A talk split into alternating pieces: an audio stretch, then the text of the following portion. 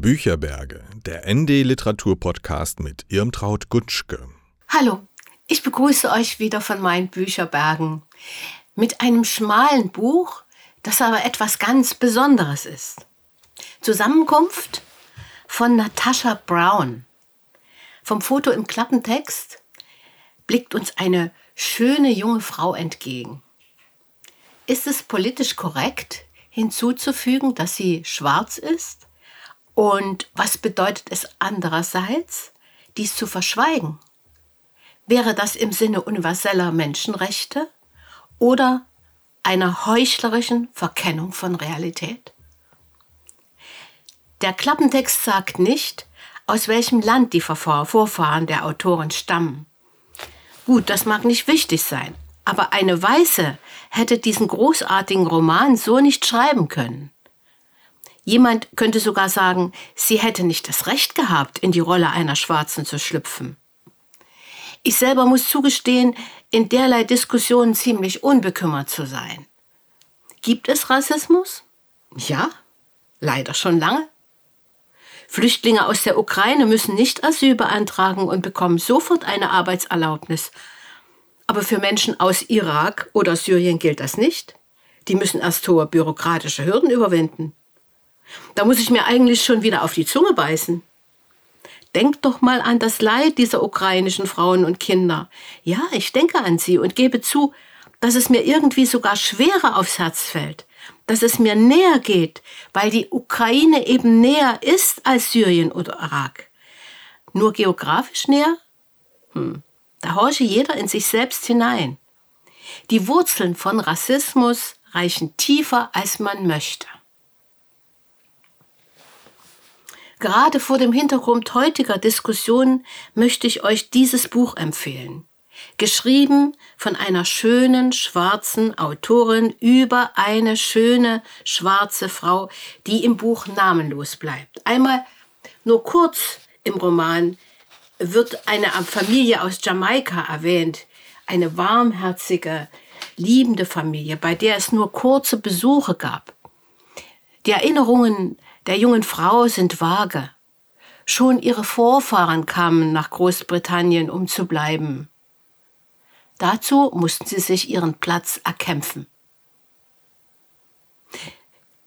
Die Autorin Natascha Brown ist den Weg ihrer Ich-Erzählerin in gewisser Weise selber gegangen.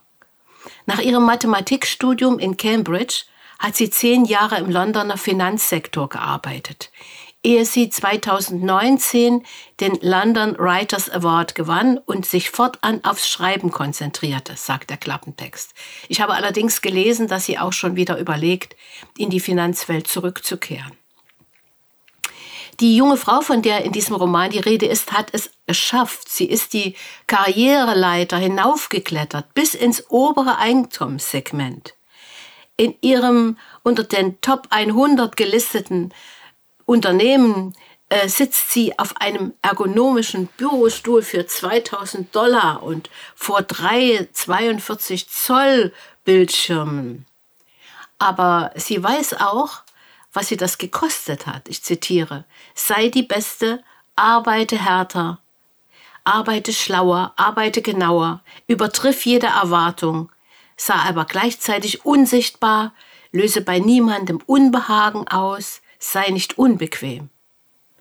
Der Anpassungsdruck, so scheint es ihr, lastet stärker auf ihr als auf weißen Männern. Aber auch die, die kommen im Roman zu. Zum Beispiel Lou, der nun nicht mehr ihr Vorgesetzter ist, nachdem sie befördert wurde. Ich bin extrem arm aufgewachsen, weißt du. Extrem scheißarm in einer Baracke im Grunde in Bedford. Darum verstehe ich das, die ganze Schufterei. Das alles hier ist mir genauso fremd wie dir, echt. Und ich respektiere das, worum es dir geht. Deinen Ehrgeiz. Tue ich wirklich. Und klar war ich damit einverstanden, dass die Beförderung geteilt wird. Natürlich. Du verdienst das genauso wie ich, okay? Okay? Lass dir von niemandem was anderes erzählen. Scheiße, ich freue mich drauf. Auf das alles, auf uns, das Dream Team. Okay, gut. Das wollte ich dir nur sagen, jedenfalls. Die Jungs gehen spontan runter auf einen Drink, um drauf anzustoßen. Kommst du mit? Er merkt, wie der Mann innerlich schwankt zwischen Solidarität und Frust, weil er eine überlegene Position verloren hat. Und trotz ihrer Erfolge, dass sie als Schwarze eher als Vertreterin einer Bevölkerungsgruppe behandelt wird, denn als Individuum verfolgt sie auf Schritt und Tritt diese Herablassung. Sie sind aber ein cleveres Mädchen, bekam sie zu hören, als sie sich ihre teure Eigentumswohnung kaufte. Wenn sie ein weißer Mann gewesen wäre, hätte der Notariatsangestellte ihr das nicht zu sagen gewagt. Oder noch eine andere Szene, die ich euch vorlesen will. Sonntagnacht New York, Samstagmorgen London. Du fliegst die Strecke regelmäßig für die Arbeit. Aber ein Mitarbeiter des Bodenpersonals hält dich an. Hesrow. Sonntagnachmittag und der Mitarbeiter schmeißt sich dir in den Weg, bevor du den Business Check-in erreichst. Er legt dir die Hand fest auf den Oberarm. Seine Finger, wer weiß, was sie vorher angefasst haben, pressen sich jetzt in die weiche graue Wolle deines Mantels.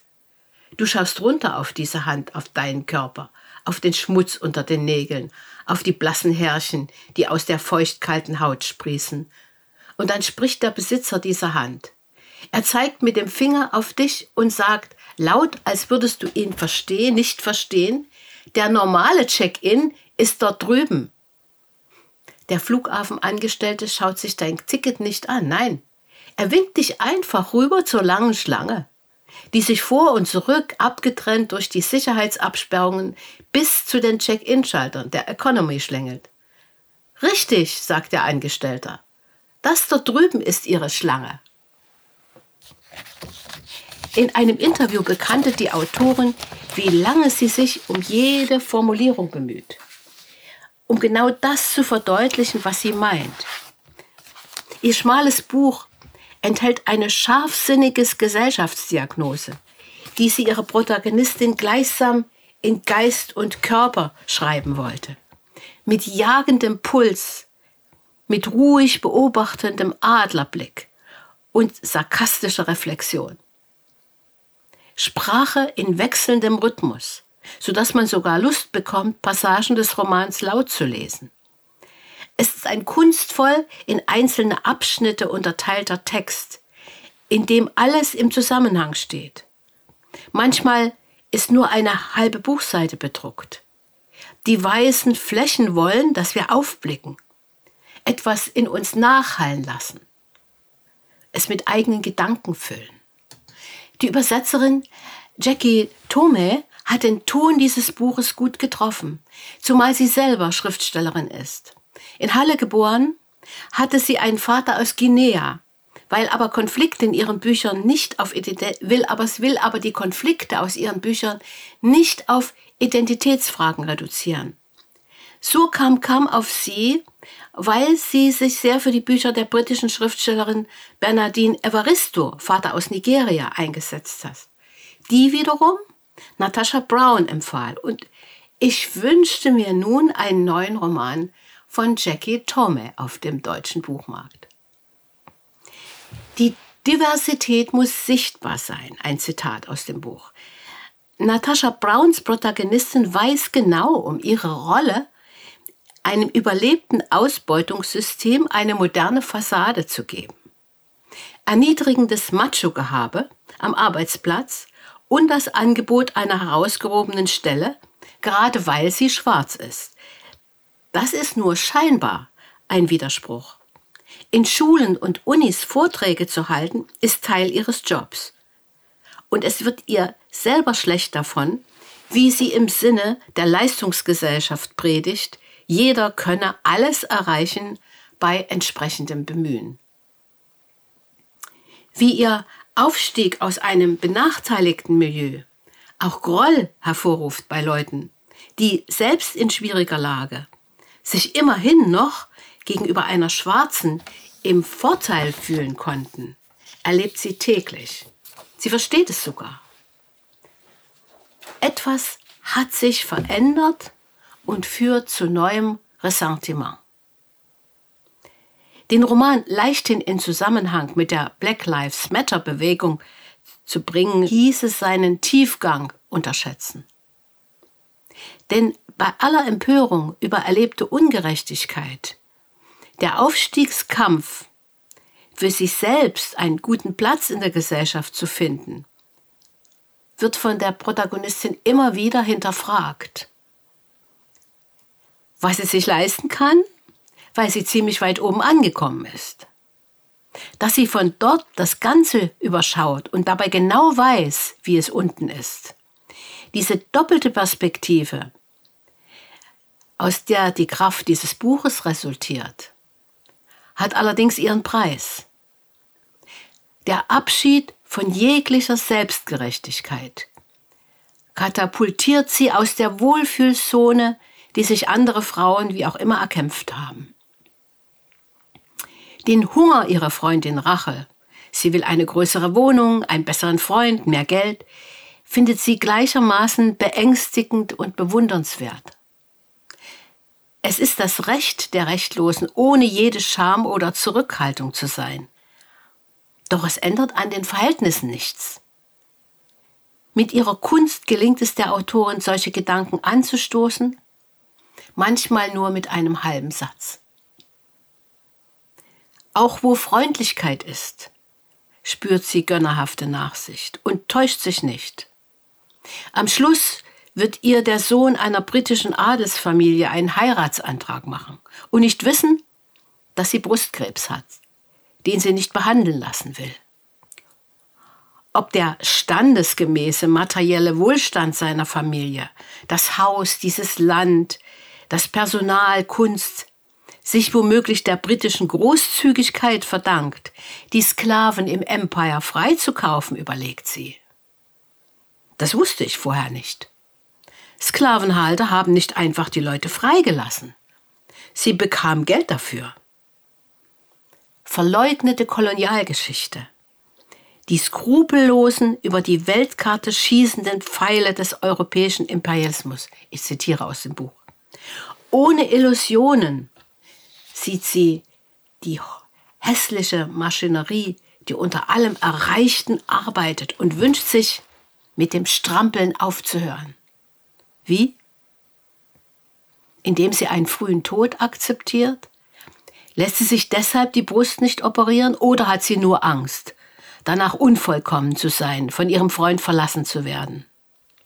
Manchmal sagt er zu ihr scherzhaft, dass sie ja reicher sei als er. Nun, Geld ist eine Sache, überlegt sie. Er hat Vermögen, gebunden als Kapital in Stiftungen und Holdings mit komplizierten Eigentumsrechtsvereinbarungen. Dinge, von denen er behauptet, er würde sich weigern, sie zu verstehen. Zusammengetragen über Generationen. Was ist der Unterschied? fragt er. Ich sage es ihm. Eine von uns geht jeden Morgen um sechs zur Arbeit, der andere sitzt im Café die Straße runter und blättert durch die Zeitungen. Höre ich da Neid heraus? Frust? Weil sie nur durch Heirat in die Upper Class aufsteigen könnte und dabei ständig das Gefühl hätte, als eine Art Maskottchen zu gelten für Modernität? Nehme ihm etwas vom politischen Handicap seines alten Geldes, garantiere seine Position links der Mitte. Der Ton des Behauptens, Erkämpfens tritt in diesem Roman zurück hinter den wägenden Zweifel denn die Wahrheit ist doch, in einem System, das auf Ungleichheit und Konkurrenz beruht, können sich die einen ihren Platz an der Sonne erkämpfen, dafür aber bleiben andere im Schatten. Zu sagen, jetzt bin ich mal dran, ist verständlich und legitim, aber das eigene ist mit dem Allgemeinen eben nicht zu verwechseln. Noch nie fand ich den Zusammenhang zwischen fortschrittlicher Identitätspolitik und reaktionären sozialökonomischen Verhältnissen im Konkreten so sinnfältig dargestellt wie hier. Und deshalb empfehle ich euch dieses Buch Natasha Brown, Zusammenkunft, Roman, aus dem Englischen von Jackie Tome, erschien im Surkamp Verlag, 114 Seiten, gebunden 20 Euro, im ND-Shop zu erwerben, aber natürlich auch in jeder Buchhandlung. Aber ich erzähle euch ja hier etwas und hoffe, dass es euch auch unterhält, ohne dass ihr speziell das Buch lesen müsst. Aber wie gesagt, auch nochmal, ich empfehle dieses Buch. Und zum nächsten Mal sehen wir uns wieder in 14 Tagen oder hören wir uns wieder. Und da habe ich mir eigentlich mal Krimis vorgenommen. Also, tschüss, bis bald.